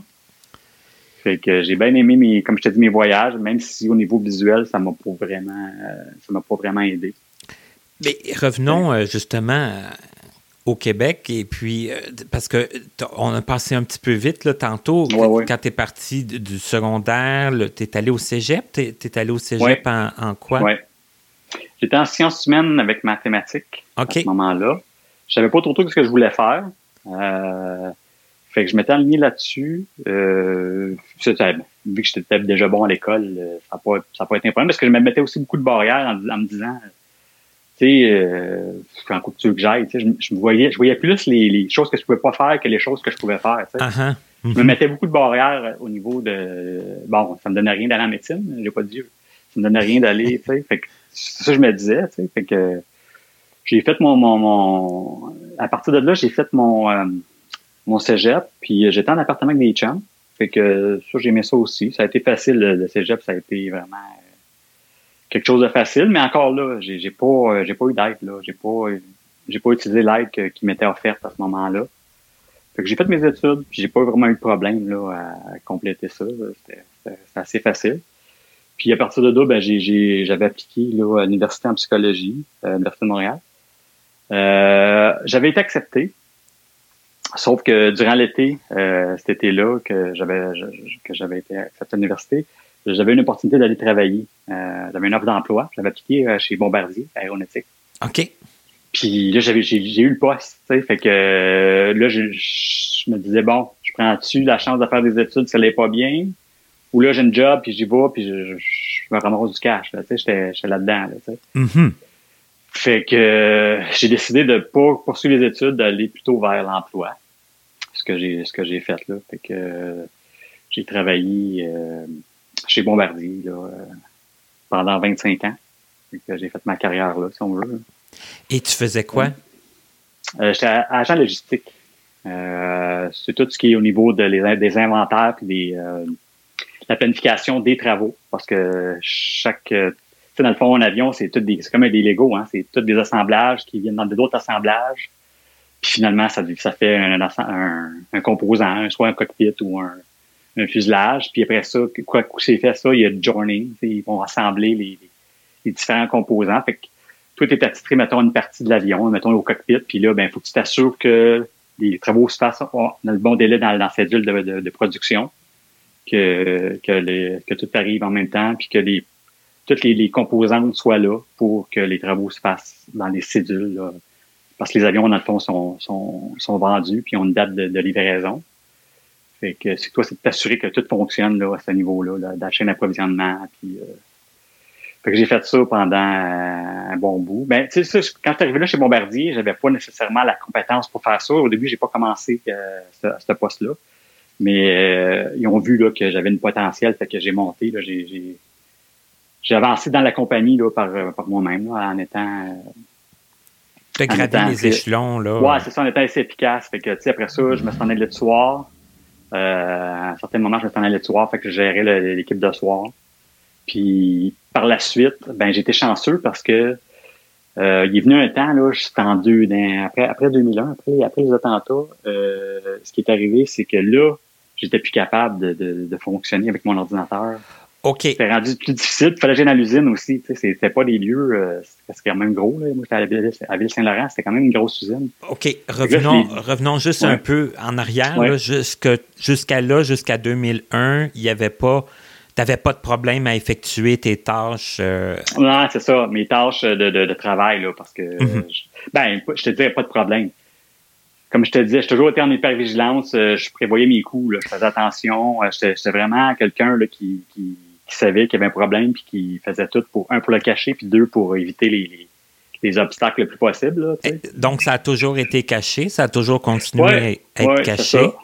Et... ben jusqu'à cette époque-là. c'est ça. Vu, là, un moment donné, je me suis ouvert puis j'ai dit. Euh, parce que tu t'as pas eu le choix ou parce que tu l'acceptais oui, ben, non, non, je le ben oui, il y a eu une certaine acceptation qui s'est faite aussi. Pour que j'en parle, c'est parce que j'acceptais quelque part un peu plus. Ouais, OK. Mais il y avait aussi la question de plus le choix, tu sais, euh, Tu sais, c'est comme si tu traînes, je traînais mon sac de roches, puis j'ai rajouté des roches, j'ai rajouté des roches, mais à un moment donné, le sac est trop lourd. Là. Mm. Tu peux plus. C'est euh, techniquement plus, possible de. Ouais. Puis à travers ça, j'avais commencé à avoir des enfants. Fait que, tu sais, là, ta perspective des choses change, tu sais. Tu sais, euh, à travers tout ça, là, tu sais, je veux dire, j'ai évolué, tu sais. Euh, Fait que mon, cet emploi-là, à je suis arrivé à mon employeur, j'ai dit, écoute, j'ai un problème visuel, puis je suis plus capable de faire le travail. Fait que je vais avoir besoin d'assistance. Fait que je vais faire venir les gens. Euh, je devais parler à vos boucliers, mais là, c'était des gens de euh, l'Institut Nazareth qui sont venus à mon lieu de travail pour euh, adapter. mon, adapter mon poste de travail, mon mm-hmm. bureau. Fait que là, mm-hmm. ils sont avec différentes tailles, des, télévisionneurs, puis les écrans. Mais le Bombardier, là-dedans, les autres ont été super sharp dans le sens qu'ils ont dit, écoute, n'importe quoi qu'il y a besoin, on paye, il n'y a pas de problème. On... Fait que mon emploi a été très, très, très compréhensif. Puis il m'a dit, écoute, Dom, euh, si tu as des problèmes, euh, tu te gênes pas, tu nous le dis. Il n'y a pas de problème, fois nous autres, euh, il n'y a pas de problème, il n'y a pas de solution. Fait que j'étais chanceux d'avoir un très bon employeur à ce niveau-là. Puis ça, ça m'a amené en 2004. Là, là, c'était, on, on, travaillait de la maison, tu sais, les fins de semaine, on couvrait, on faisait des couvertures de la maison pour des, je m'occupais à ce moment-là des, des aircraft on ground, qui appellent, c'est des avions immobilisés à travers le monde. Euh, des avions à un moment donné qui ont des, des, des problèmes. Comme, comme, comme, un, automobile qui rentre au garage, là, et des avions, c'est le même problème, ont des problèmes avec des, certains composants ou des bris. Qui sont comme en, en, panne, euh, pas, ouais, pas, pas chez eux. Là. Tu peux plus, c'est ça, tu peux plus voler parce que là, ton avion, mettons, ton windshield est, est fissuré ou il, il détecte un problème avec l'avion, ben là, il faut qu'il y ait une réparation qui s'effectue. Euh, mais là, si on n'a pas les composants, parce qu'ils ont plusieurs, euh, ils ont plusieurs entrepôts à travers le monde, les, compagnies d'aviation, pour faire les réparations euh, normales. Mais des fois, c'est ça, c'est une réparation qui demande un peu plus de pièces. Fait qu'à ce niveau-là, moi, ce que je faisais, je faisais de la coordination pour envoyer des pièces à travers le monde pour faire des réparations. Fait que ça, c'est un service qu'on donne 24 heures sur 24 pour la clientèle des, des, avions d'affaires puis des avions commerciaux. Fait que là, ce qu'on faisait, c'est ça. Fait que moi, j'étais le lien avec euh, ces gens-là pour envoyer, euh, acheminer tous les composants, puis m'assurer que ça se rende euh, à bon port pour qu'ils fassent les réparations. Fait que ça, c'est une couverture qu'on faisait les week-ends. Qu'on prenait l'informatique nous permettait d'avoir les ordinateurs à la maison. avec le système de bombardier. Fait que là, j'ai commencé à faire ça les fins de semaine pour, pour, rendre, pour donner un coup de main. Puis en 2004, ben j'ai dit, euh, j'ai demandé à mon employeur si c'était possible euh, de de faire de faire toutes mes tâches à partir de la maison. Parce que euh, c'était facilitant pour toi. Ben, c'était plus facilitant pour moi, c'est ça. Dans mon environnement de travail, c'était plus difficile. Mais là, toutes les tâches que je faisais, tu sais, je veux dire, les gens m'appelaient. C'était beaucoup un travail au téléphone. Puis les gens m'appelaient de différentes usines, que ce soit au Mexique, en Irlande, euh, à Toronto. Il y avait différentes usines qui m'appelaient, mais ces gens-là, je n'étais pas physiquement avec eux autres. Là, je veux dire, ils vont me dire euh, imprime-moi tel document, ben, je peux imprimer n'importe où. Je peux acheminer des, des, des, des morceaux n'importe où. Fait que c'était c'était pas nécessaire que je sois sur place nécessairement. Uh Fait que la technologie là, était rendue qui nous permettait de, euh, de, de, travailler à la maison. Mais ben, moi, j'étais le premier chez Bombardier à la maison. Euh, fait que là, dans le fond, mon bureau était à la maison. Euh, je faisais, euh, je, répondais à toutes les demandes qui pouvaient émaner de, de l'usine. Fait que j'ai fait ça pendant 12 ans. 12 ans, j'ai pu faire le travail de la maison. Fait que j'étais, j'étais tout, j'avais mon bureau à la maison, j'avais toutes mes aides à la maison. Fait que ça, ça facilitait beaucoup le travail. Puis eux étaient contents parce que bon, ben, il y avait toujours quelqu'un disponible à répondre. J'avais le cellulaire, puis euh, vu que c'était un service qui était 24 heures, moi, ce que je faisais, je travaillais 7 jours en ligne. J'avais 7 jours off. C'était une autre personne qui prenait l'autre semaine. OK. Puis, mais, on pouvait se faire réveiller à 3 heures du matin pour un problème en, en euh, au Japon. Là, ben oui, qui était pas problème. C'est ça. Ben, c'est en tout temps, de toute façon. C'est en tout temps. Fait que c'est un service à clientèle. Fait que, non, ça, ça, ça a été bien. Puis mon, mon bombardier m'a beaucoup, beaucoup euh, aidé dans le sens qu'ils m'ont dit, écoute, on, on, le fait pour toi, on le fait pas pour n'importe qui. Mais, nous, on était contents de, de, m'aider, là. ils ont été accommodants, là. Puis oui, euh, beaucoup, beaucoup. Ils ont, ils ont démontré qu'ils tenaient à, ce que tu sois capable de, de continuer à travailler. De continuer, parce qu'ils m'avaient offert, tu sais, m'avaient dit en 2004, écoute, si euh, tu n'es plus capable, puis regarde, il y a quand même les assurances chez Bombardier qui faisaient que j'avais une invalidité. Fait qu'ils m'ont dit si tu veux arrêter de travailler, euh, c'est pas un problème. Si tu veux continuer, on va te, on va te supporter. Moi, j'ai dit quoi, à l'époque, j'étais, j'avais 30 ans, J'ai dit non, regarde, je veux pas. Euh, ouais, arrête. Je veux pas arrêter de travailler à 30, ans. là. Je vais aller plus loin que je peux. Fait que j'ai fait 12 ans de plus, 12-13 ans.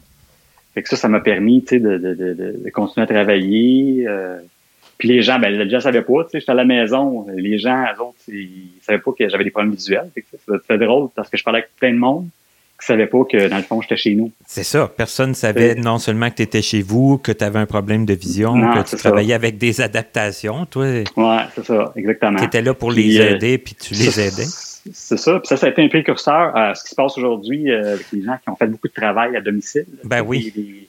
Les, gens sont, sont ramassés là, avec les, trucs de COVID, les gens se sont ramassés à la maison. Fait que c'est drôle. Assez rapidement, là. Oui, euh, c'est ça. Fait qu'il y a mhm. beaucoup de gens qui se sont ramassés là, tu sais.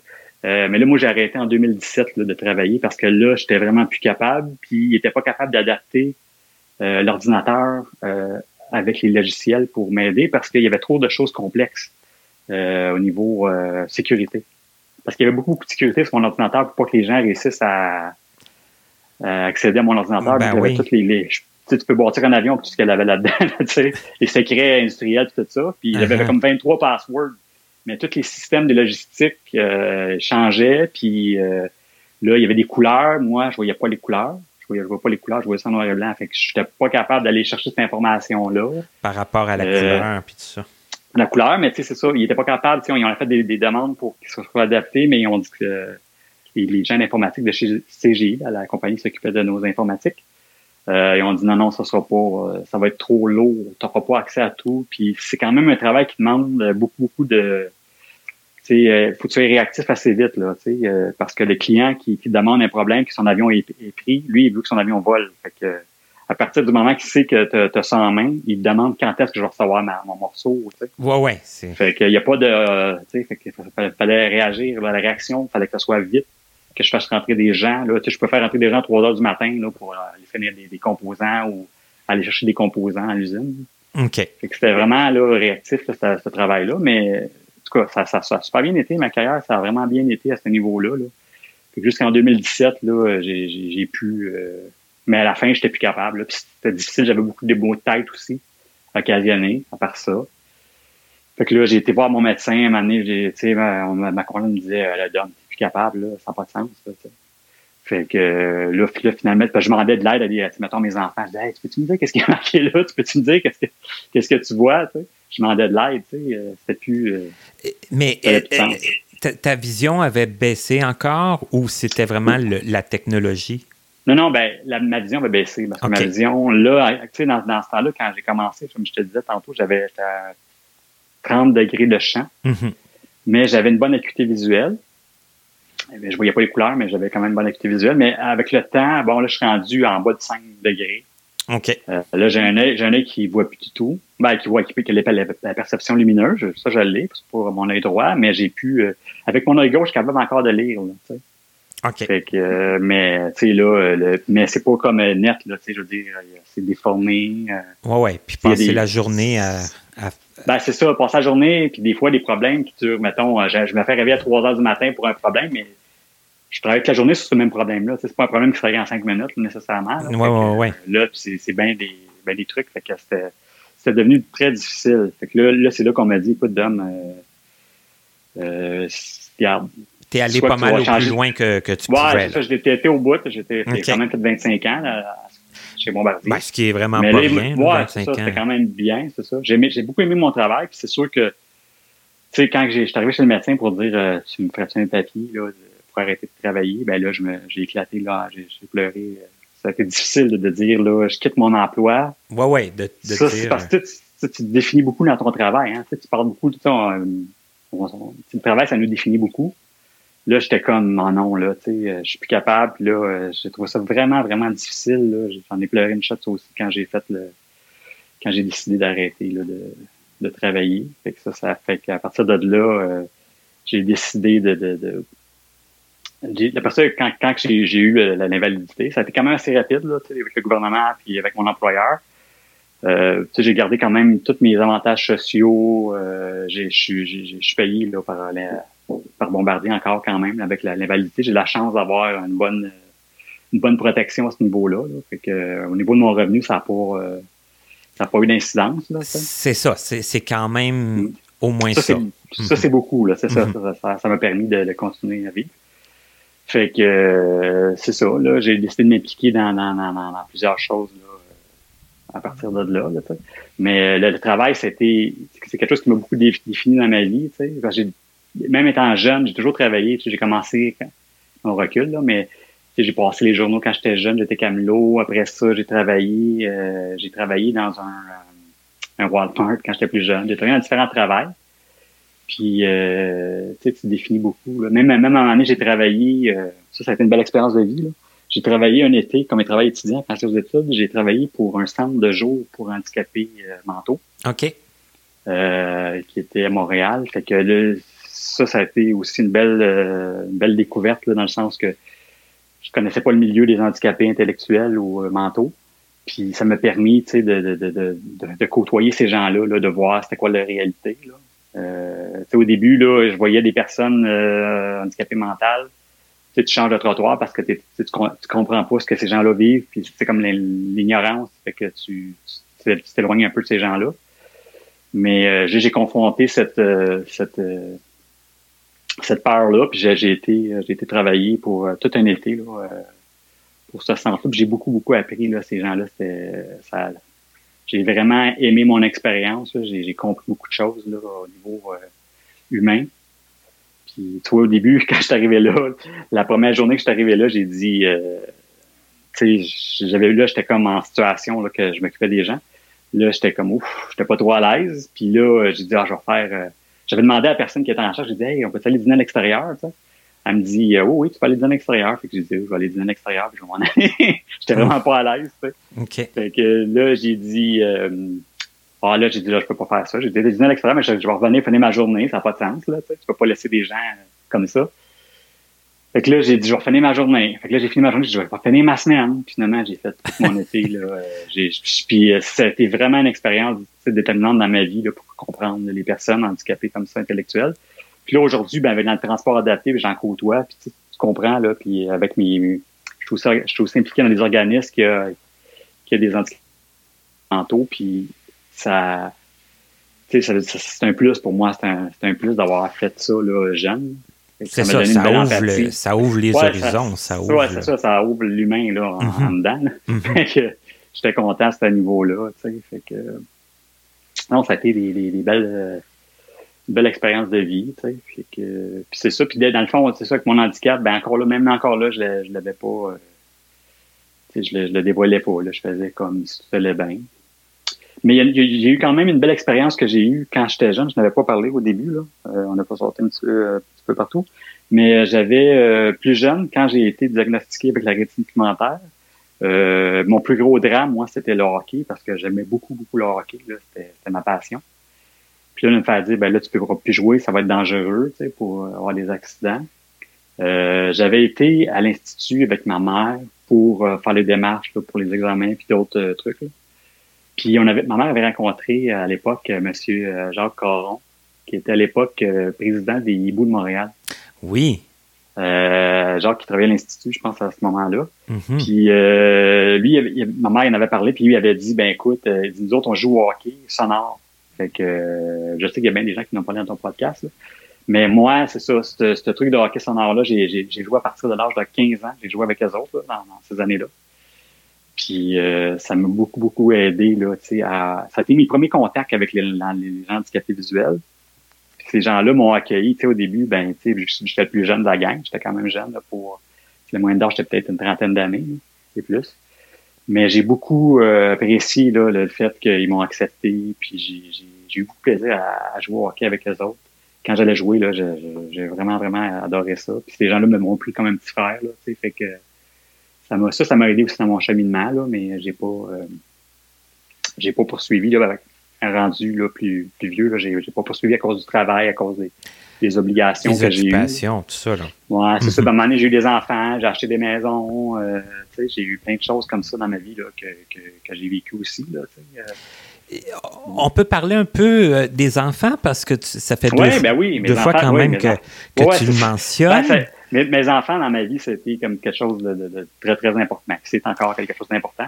Mais tu, voulais des enfants quand tu as su pour ta, ta, rétinite, tu as. Ouais, je savais qu'il y avait un risque. Mm-hmm. Euh, mais, mais ce qu'on m'avait dit, moi, ma, mon, schéma de, de, Parce que la rétinite, il y a plusieurs formes. Là. Il y a des gens qui, toute la génération, vont l'avoir. D'autres, c'est aléatoire. Je connais des gens qui l'ont, une personne dans leur famille là.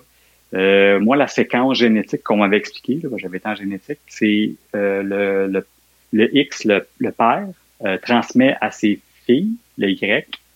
Si les filles sont, ben, dans ma séquence à moi, là, les filles sont porteuses, ne développent pas. Euh, mon, mon grand-père a donné ça à ma mère, parce que je suis une fille. Puis elle avait 50% des chances de donner à ses garçons. Donc toi, tu l'as eu. Fait que ça. Moi, je l'ai eu, mon frère l'a pas eu.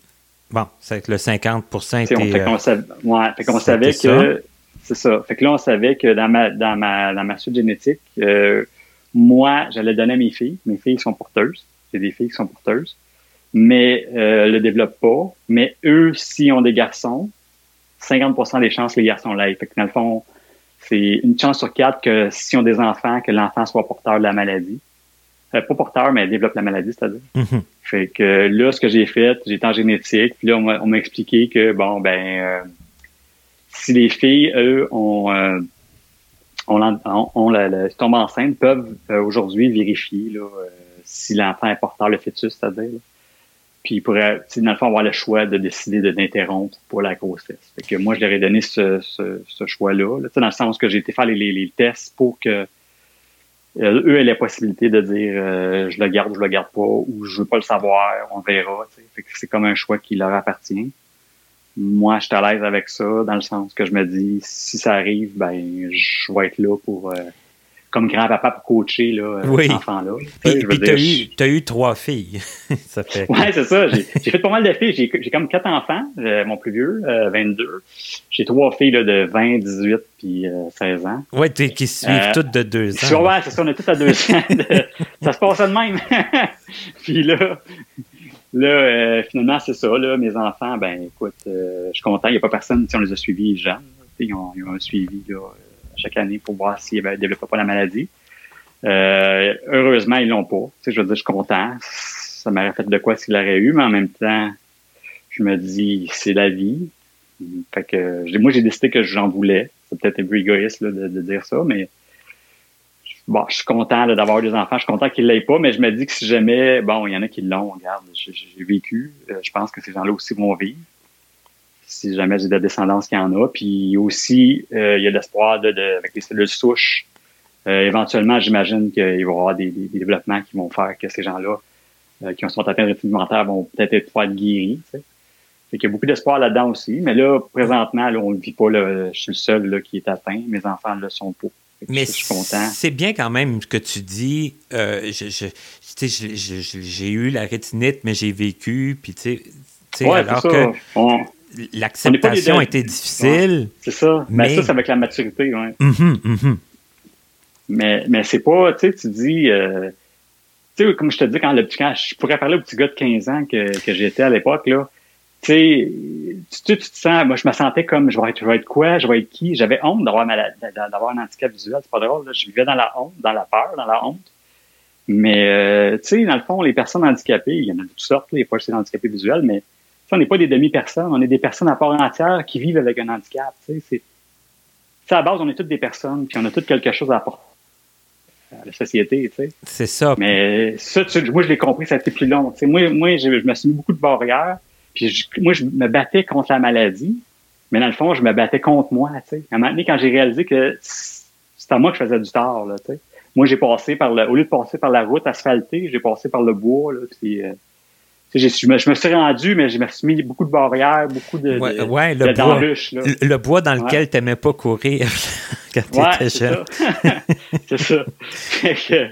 Fait que non, c'est ça. Fait que là, euh, mais là, aujourd'hui, ben, je suis content. J'ai ma famille, mes enfants, là, c'est euh, quatre, quatre belles personnes. C'est quatre beaux, des, humains fantastiques. C'est des bonnes personnes. Ils ont beaucoup d'empathie. C'est des gens empathiques. C'est des gens qui sont, qui sont aidants parce qu'ils ne veulent pas, ils ont grandi avec le fait que j'avais un handicap. Fait que ils m'ont souvent aidé quand, quand euh, à différents moments. Là, pour m'aider pour me diriger. Euh, puis euh, là, tu sais, aujourd'hui, j'en ai deux qui ont des autos, fait que là, j'ai des lifts aussi. Fait que ça, c'est le fun. Puis, c'est les enfants qui donnent des lifts au père. Et, ouais, c'est ça, c'est inversé un peu, tu sais. Mais tu sais, c'est correct, c'est correct. C'est des bonnes personnes. Puis, tu remarque, regarde mon garçon, mon, mon plus vieux. J'ai trouvé ça drôle parce qu'à moment donné, à 17 ans, quand il a eu son auto, tu sais, euh, je m'en allais avec, je sais pas où. Je m'en allais, euh, on était sur le chemin, puis là, donné, mon gars, il dit Oh fuck, il dit, qu'est-ce qu'il y a? Il dit, il y a un monsieur qui vient de tomber à terre. Hein? Fait que là, il arrête son auto. Puis euh, là, moi, je débarque aussi. Là, il dit Monsieur, êtes-vous correct? Ils ont l'a relevé, le monsieur. Euh, là, on a dit Ben, où c'est que vous restez? T'es un petit peu confus, tu sais, une personne âgée. Fait que là, finalement, euh, il y avait un peu avec des problèmes cognitifs, mais finalement, on a réussi à trouver, après trois, quatre maisons, on a su où ce qui restait. Puis euh, on a été de porter chez, sa. Il était sorti de monsieur, il faisait de l'Alzheimer, puis il était, parti là, de prendre une marche, probablement. Fait que là, mon gars, le fait que le geste que mon gars a fait, j'avais vraiment trouvé ça euh, beau de dire Hey, regarde, là, qu'est-ce que tu viens de faire là? là? C'est vraiment beau de, de, de, de, te soucier des autres là, comme ça. Puis tous mes enfants sont comme ça. J'en ai deux là, qui. Lui est électricien, mais j'en ai deux qui, euh, s'en vont vers euh, le milieu hospitalier, là, dans l'aide. que ça, c'est. J'aime ça, je suis content, là. Je suis content de, des, des, belles personnes qui sont devenues, là. C'est des gens apathiques, là. Puis c'est des gens, là, qui, qui veulent aider, valeurs, Ouais, des belles valeurs. fait que ça, je suis fier de ça. Indépendamment de ce qu'ils vont faire dans la vie, que tu aies des belles valeurs, que d'entraide, d'aider les autres, de faire du bénévolat, tu sais. Euh, je suis content, là, de, de, de, mes, de mes enfants à ce niveau-là, là. C'est, euh, vraiment quelque chose de, de, fun. Là. Puis ben, j'ai beaucoup de plaisir aussi avec mes enfants. Là, tu sais. Euh. je suis quelqu'un qui parle beaucoup, là. je sais pas si tu t'en rends compte un peu. Oui, oui. ouais. mais tu sais, moi, j'aime beaucoup rire. Je suis quelqu'un qui rit beaucoup, puis qui, aime... Mes parents étaient comme ça, mon père était comme ça. C'était des gens qui étaient beaucoup, beaucoup sociables. Puis mon père, ben, c'était lui, c'était un raconteur d'histoire. Quand j'étais jeune, je l'écoutais. J'ai développé ça, là, tu sais, moi, je vais, je vais une histoire, mais je vais l'imager beaucoup. Je vais en mettre, là, tu sais. je suis bon pour euh, faire rire les gens, fait que... Euh, l'émission, mes enfants vont me dire, papa, raconte-nous la fois, là, tu sais, tel faire, là. Je leur raconte, ça rit. fait que, euh, on a beaucoup de plaisir, là, à ce niveau-là, là, avec les enfants, là. Mais euh, il, nous reste quand même au moins un sujet peut-être un peu moins drôle à, à parler parce que, bon, il y a eu évidemment la rétinite, mais on ne sait pas non plus qu'est-ce qui nous attend toujours dans, dans, dans, dans, dans le dédo. C'est ça. Ouais. Ouais. Ben, je, ben oui, je peux compter dans le fond. Euh, ben avant ça, je pourrais dire aussi, bon, je me, quand j'ai arrêté de travailler, je me commencé à m'impliquer beaucoup dans les euh, dans les organismes de, de ma région. Euh, je me suis impliqué au niveau du, du, transport adapté, au niveau du RUTA, pour que parce que tu sais, dans le fond, le, problème, le plus gros problème qu'on a, nous, les handicapés, c'est des déplacements. C'est ben, c'est un méchant, oui. C'est la pierre angulaire de tous nos, nos activités travail, études, loisirs. Fait que, puis pour briser les Allemands, ben, tu sais, c'est ça. Fait que c'est, c'est ce qu'on vit. Fait que je me suis impliqué beaucoup là-dedans. Je m'implique encore aujourd'hui, en Zoom. Mais euh, euh, je me suis impliqué dans plein d'organismes. J'ai eu la chance, après ça, tu sais, de, quand j'ai, j'ai, arrêté de travailler, j'ai eu la chance de, de, de, rencontrer une personne fantastique du bouclier, là, qui est Annie Deschênes, qui est une spécialiste en orientation mobilité. Puis elle, elle m'a fait connaître plein de gens, plein d'organismes. Elle, c'est une personne qui voulait impliquer les gens, euh, le monde des, des, des, handicapés visuels, qu'on se rassemble, qu'on forme quelque chose. Là, fait que je me suis beaucoup impliqué, puis j'ai commencé à faire beaucoup d'activités comme le Gold Ball. Je me suis impliqué aussi à la, à la SAC pour euh, sur le CA, puis j'ai joué beaucoup au Gold Ball. Puis euh, en tout cas, ça, ça m'a permis aussi de de, me sortir de ma coquille un peu. Ben oui, puis tu continues à faire de, l'exercice, du sport. Oui, c'est ça. J'aime beaucoup le sport, je fais du sport, euh, mais c'est ça, ça m'amène à plein de choses. Mais là, c'est ça, pour, parler de ce qu'on veut parler, c'est que là, en fin 2019, euh, j'ai appris que j'avais un cancer. Euh, j'avais été malade pendant un an avant. Je ne savais pas, je savais pas trop qu'est-ce que j'avais. J'avais un, une bosse dans le nez. Puis là, il y avait bien des ORL qui cherchaient euh, c'était quoi mon problème? Puis finalement, euh, j'étais tellement malade que j'ai été hospitalisé. Puis ils ont découvert que j'avais un lymphome, c'est-à-dire un cancer du sang. Euh, fait que là, à partir de là, à partir du début, euh, ben, un petit peu avant le, début de la pandémie, là, en, 2020, j'ai été hospitalisé. Puis là, ben, ça a été, ça a été toute une, expérience de vie, là, dans le sens que là, j'ai été, j'ai eu tous les traitements là, de, de, de, chimio, de radio, de, j'ai eu, j'ai eu deux greffes euh, de moelle osseuse. Euh, puis j'ai été beaucoup à l'hôpital dans le sens que j'ai été, j'ai commencé une j'ai commencé par Sacré-Cœur où que j'ai eu ma, ma chimio. Puis ma première greffe, mon autogreffe qui appelle. Puis la première fois que j'étais là, j'ai été cinq mois, cinq mois à l'hôpital sans sortir parce qu'il y avait le COVID. Ben oui qui, qui, améliorait rien. Là. Non, non, c'est ça. Fait que j'étais doublement isolé, c'est-à-dire que j'étais dans une chambre, personne ne me voir, même, même le personnel, euh, c'était limité. Là. Il y avait juste deux personnes qui rentraient dans ma chambre. Il n'y avait pas d'autres personnes qui pouvaient rentrer. Il y avait le médecin et l'infirmière. Il y avait pas. Euh... Fait que ça, j'ai trouvé ça très difficile. Ça a été toute une épreuve. J'ai failli mourir. Là. Au début, on me donnait. Euh...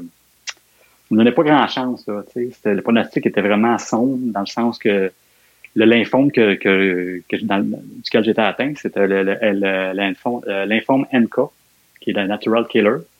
Puis ça, c'est une maladie très, très rare, là, qui voit très rarement, euh, genre un cas sur un million. Puis là, euh, écoute, là, il savait pas comment même, il savait même pas comment il allait me traiter. Le premier mois, les, les hémato-oncologues cherchaient, parce que eux n'avaient jamais vu l'hôpital. Oh. C'est un lymphome-là. Fait que là, il avait décidé qu'ils ont fait des, recherches internationales pour avoir accès à quel traitement me donner. C'est ça, trouver l'information. Ouais, c'est ça, c'est ça. Mm-hmm. Parce que tu sais, il y a différents cancers, il y a différents lymphomes, mais là, ben euh, il savait même pas comment me traiter. Fait que le premier mois, il s'était en recherche, puis il regardait voir comment j'évoluais, mais tu sais, il me donnait pas beaucoup, beaucoup d'espoir de, de survie. Puis même quand ils, quand ils m'ont donné la, la, la, la, la, la chimio qu'ils m'ont donné finalement, qui était très, très intense, qui était 22 jours de chimio par mois. Puis tu sais, c'est tout à l'hôpital, il n'y a pas de question que je sorte. Là, fait que là, euh, cette chimio-là, dans le fond, ça a été donné, la recette, là, si on veut, a été donnée par euh, la Chine. Parce que c'est un cancer qui voit en Chine, mais pas ici. Pas en Amérique du Nord. Fait que là, finalement, les Chinois ont donné la recette. Euh, puis là, on me disait, écoute, ils ont déjà sauvé du monde avec ce, traitement-là. Mais tu sais, ils m'ont pas dit, on, ils m'ont pas donné un chiffre, mais ils, ont, ils ont, déjà sauvé deux personnes. Mais ils, disaient que là, ça pouvait, ça a fonctionné sur des gens. Là. Bon, ça devait déjà fonctionner. Fait que, mhm. il y avait quand même un espoir, mais mhm. ils me disaient, écoute, attends-toi pas à, à, beaucoup, là, tu sais, c'était plus, euh, commence à faire ton deuil, de ta vie, là. Hey.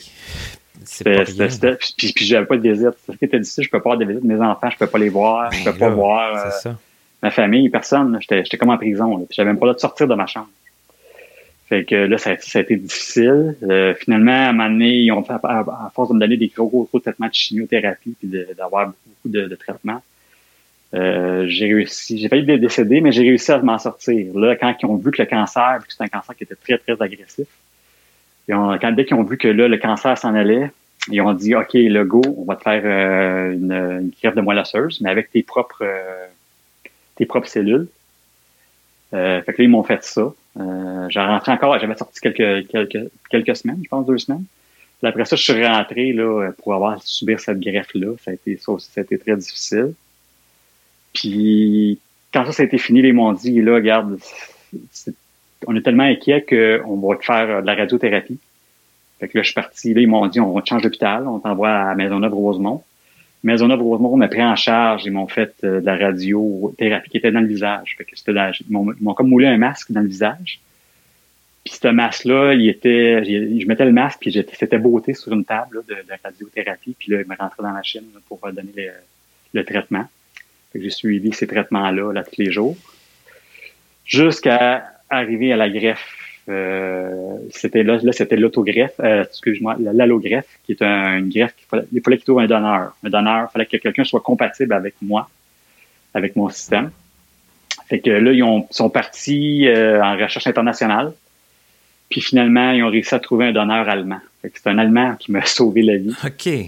Fait que c'est une personne que je connais pas, mais que je remercie beaucoup, puis que peut-être éventuellement je vais pouvoir avoir ses coordonnées.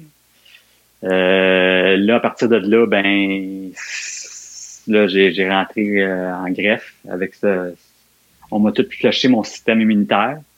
Puis on a, là, là, un coup qu'il flush tout ton système immunitaire, ben là, il espère que là, il, t'implante les, cellules souches, le, le, don de moelle osseuse, puis il espère juste que tu survives. Parce que là, on m'avait dit, il y a une chance sur toi que tu décèdes durant l'intervention. Fait que là, finalement, j'y étais. Ça a été difficile, mais j'y ai été. J'ai dit, bon, on y va, parce que sinon, c'est la mort qui m'attend, C'est ça, il n'y a pas un gros, gros choix. Là. Non, c'est ça. Fait que là, quand je suis arrivé là, ben là, j'ai réussi. Là, euh, ça a été difficile encore. Là, j'ai failli décéder euh, deux à deux reprises, mais finalement, j'ai passé à travers. Puis euh, là, ça fait. J'ai été greffé au mois de février l'an dernier, février 2021. Puis là, ben là, ça a été un long processus après. Là, je suis sorti durant l'été. Là, ça a été un long processus pour essayer de, de remonter de tout ça. Parce que quand je suis sorti de là, ben j'étais capable de faire trois, quatre pas. J'avais de la misère à à marcher. C'était quand même assez difficile sur le corps. Fait que là, euh, tranquillement, pas vite, je recommence. Là, là ça fait, là, j'étais à 10 mois de, de post-greffe qui appelle. Puis là, ben, c'est ça, j'ai eu beaucoup, beaucoup de rendez-vous à l'hôpital après ça, là, tu sais. J'ai été beaucoup, euh, j'étais tous les jours à l'hôpital pareil, mais en externe. Déjà là, c'était déjà mieux, j'étais, plus en interne. Ouais. Fait que là, ça a été comme un processus qui a duré deux ans, puis on me parle de deux ans de convalescence, là, pour se remettre de ça. Mais tu vois, déjà là, je suis quand même pas pire, tu sais, parce que j'ai euh, j'ai recommencé à marcher. Là, comme là, je marche 15 km à chaque jour. Euh, je fais du vélo. Fait oh, que là, j'ai bon espoir de prendre mes activités. Là, euh, ils sont contents. Là, mes amateurs, mes collègues sont contents là, que, parce qu'il y, a plusieurs choses qui peuvent arriver durant, après la, la greffe, les rejets ou tu peux tomber malade, là, pas mal. Mais euh, finalement, je, je, m'en sors bien. Là, ils sont contents. Fait que, là, on prie pour que ça, ça reste là, que tout fonctionne. Mais en tout cas, j'ai comme une une chance que j'ai eue de, de, de, passer à travers tout ça. Puis je suis content de, de, pouvoir profiter de, de, la vie encore là, avec mes enfants aussi. C'est surtout mes enfants là, que j'avais peur de, décéder, de laisser mes enfants seuls. Fait que là, je suis content pour ça. Puis là, ben, là, je me suis rendu compte aussi à travers ça, à travers tout ce cheminement-là, tu grandi aussi quelque part. Puis je me suis rendu compte que, tu sais, mon problème de vision que j'avais, ben, que j'ai encore, mais c'était plus aussi important que. Il a pris une autre. Euh, ah, il a, il a, pris une autre place. autre, ouais, ouais c'est plus une place. Euh, tu sais, la vie, c'est important. Tu sais, je veux dire, là, j'ai compris que dans la vie, tu fais avec ce que tu as. tu sais, ça te donne une leçon de vie de dire, regarde, t'es vivant. Fait que ce que tu vis euh, avec tes yeux, c'est c'est vraiment secondaire, là, tu sais, je veux dire. Tu, tu, ça, ça te tuera pas. Tu vas apprendre à vivre avec, mais ça te tuera pas. c'est ben, c'est ça, là. Si tu es plusieurs fois passé proche de la, de la mort, tu sais. Ouais, fait que c'est ça. Fait que là, tu te dis, ben là, tu mets ça en, perspective, tu te dis, ben là, regarde, euh, on va continuer notre chemin, puis on va faire du mieux qu'on peut pour la suite.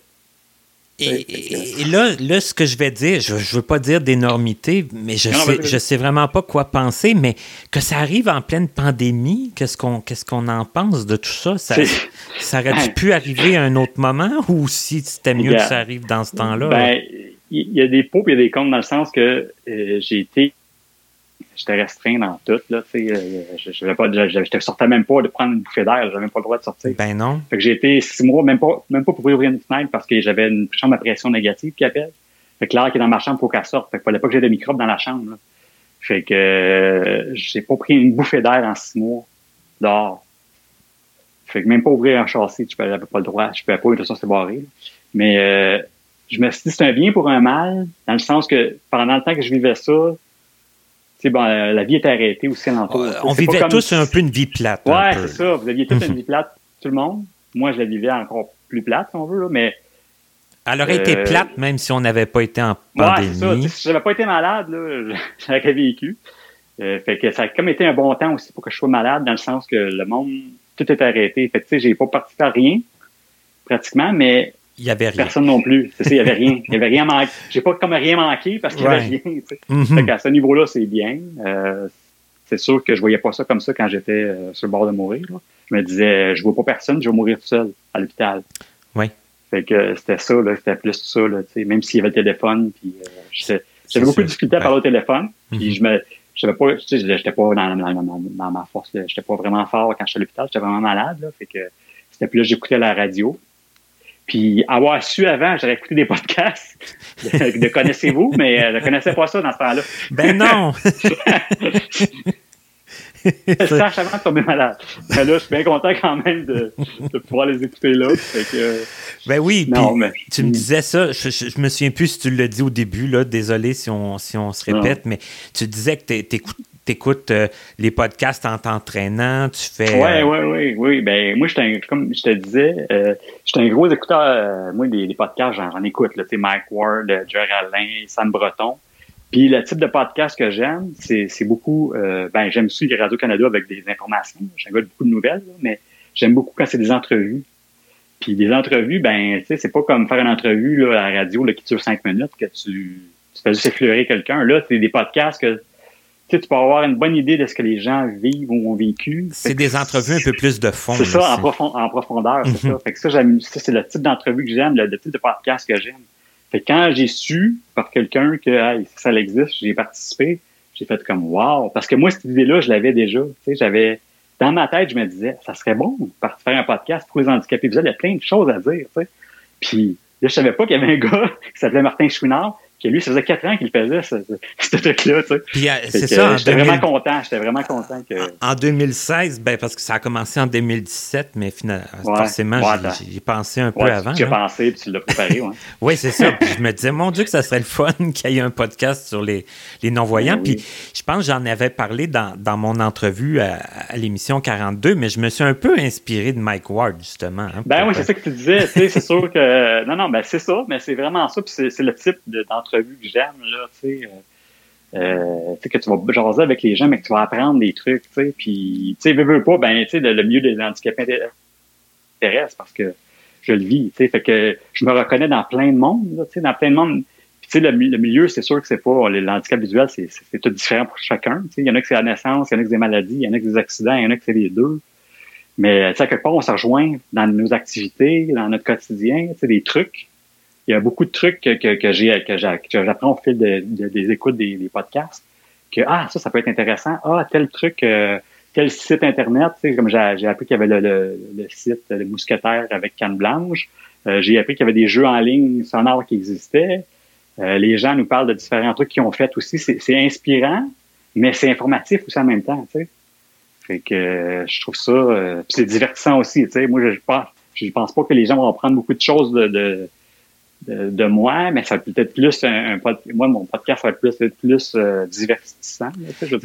Chaque personne pense ça, hein? Ça fait que, non, mais je veux dire, j'ai pas vraiment de, de, de, trucs à. C'est pas ton podcast que, tu vas écouter puis que tu vas apprendre des choses sur toi, non, mais, non, ça, mais les autres.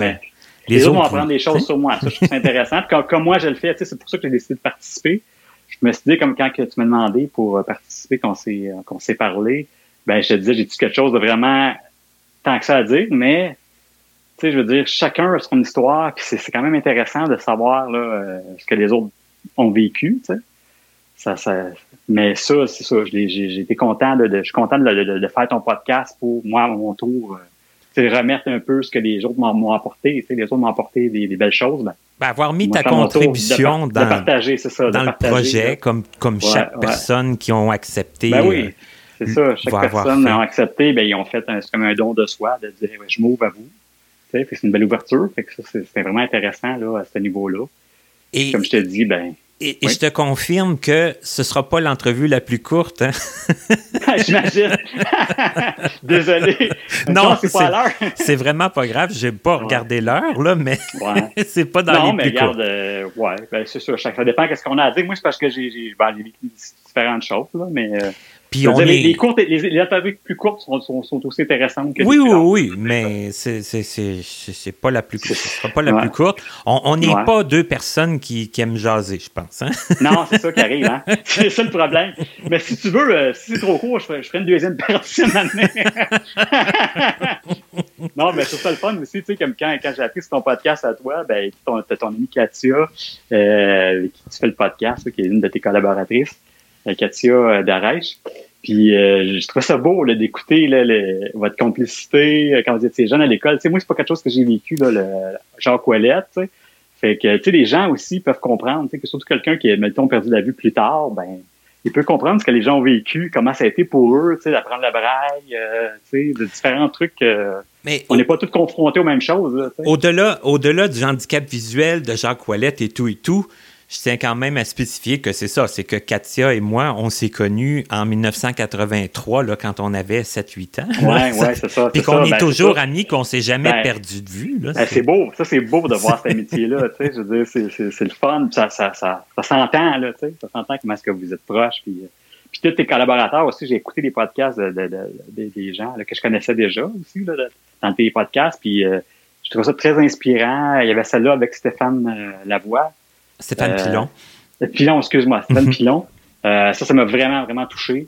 Euh, sais, je veux dire, là, des fois, tu vas comparer ce que toi, tu as vécu versus ce que les autres ont vécu. On n'a pas tout le même chemin, mais ça nous définit. Mais de voir ça, quelqu'un comme ça qui a une telle résilience, c'est beau, là, tu sais. c'est vraiment émouvant aussi d'écouter les autres, C'est vraiment, c'est vraiment mon coup de cœur, là. Ton podcast. C'est vraiment mon coup de cœur 2021-2022. Euh, Bien, ce qui est euh, merveilleux là-dedans, c'est que bon, ça va sûrement donner le, goût peut-être aux, gens de, d'aller peut-être écouter maintenant les émissions de ceux qui ne connaissent pas. Ben oui. Hein, parce ben que là, toi, il t'en reste quand même beaucoup à écouter. Ah, c'est ça, là. il en reste une coupe à venir, puis ben, J'ai peur qu'il y ait une fin. J'espère ah. qu'il va continuer longtemps. J'espère qu'il va continuer tant qu'il va être capable. Mais, euh, ah non, écoute, c'est sûr que... Puis moi, j'encourage les gens, tu sais, parce que ça fait boule de neige. Moi, il y a des gens à qui j'ai parlé de, ton podcast. J'ai dit, tu connais ça? Puis, ben non, je connais pas. Euh, fait que là, j'ai dit, moi, j'ai d'autres gens inspirants que je connais, tu sais, dans, mon milieu, qui sont handicapés visuels, mais je vais, je leur dis, hey, ça, ça existe, va écouter ça, tu sais. Puis ça peut être des futurs gens qui vont, euh, ça va leur donner le goût de partager leur, leur vécu, tu sais. Mais c'est ça qui est incroyable aussi, c'est que ça fait comme une chaîne, une chaîne incroyable de gens là qui sont à différents lieux. Tu sais, il y a des gens un peu partout aussi au Québec. Là, il y a de plus en plus de gens qui connaissent, mais il y en a encore qui connaissent pas. Puis euh, ça, va faire continuer de découvrir le projet. Fait que je pense que tu vas avoir encore d'ouvrages pendant que tu si tu désires. Là. Euh, en tout cas, on, va, on, va conclure là-dessus, nous, euh, Dominique, puis on va réfléchir à tout ça. Hein. Oui, on va penser à ça. J'ai souvent dit que tant que les gens si, si, les gens connaissent plus et qu'ils se manifestent plus et que moi, j'ai moins de recherches à faire, euh, ça va être euh, plus encourageant aussi de continuer. Ben oui, ben oui. Puis comme je te dis, moi, je vais, je vais, je vais travailler là-dessus pour trouver des, des, des gens. Ben, parfait. je vais t'aider là-dessus. Super. Ben, en tout cas, un gros merci, Dominique, d'avoir ah, participé. je pense qu'on aurait pu continuer à, à jaser ben longtemps, mais comme tu dis, hein, il y aura un, il y aura une, prise 2 à un moment donné. Peut-être. un gros merci. On va se faire d'autres, on va se faire d'autres histoires, là. on va s'emmagasiner d'autres histoires, puis on va les mener, on va les partager. Là. C'est en plein ça. Parfait. Ouais. Puis euh, en tout cas, ben, un gros merci à toi aussi euh, pour ton podcast, puis à ton équipe qui, est en arrière de toi. Là. Tous tes gens là, qui sont tous des gens de cœur comme toi. Là, euh, merci beaucoup là, de, de, de, nous faire vivre ça, là, ce beau ben, podcast. C'est un plaisir. Ben, parfait. Plaisir partagé.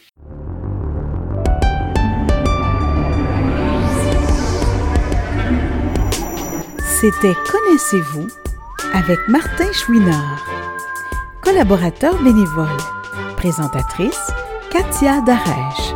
Recherchiste Pierre Saint-Onge. Montage Frédéric Gauthier. Mise en ligne Stéphanie Carrasco. Musique Stéphane Pilon. Pour toute question, commentaire ou si vous désirez écouter ou réécouter nos entrevues, visitez notre site web au www.martinchouinard.com. En terminant, il est important de prendre note que les opinions émises par les invités entendus dans ce balado leur appartiennent et ne reflètent pas nécessairement la pensée des collaborateurs de Connaissez-vous. À bientôt!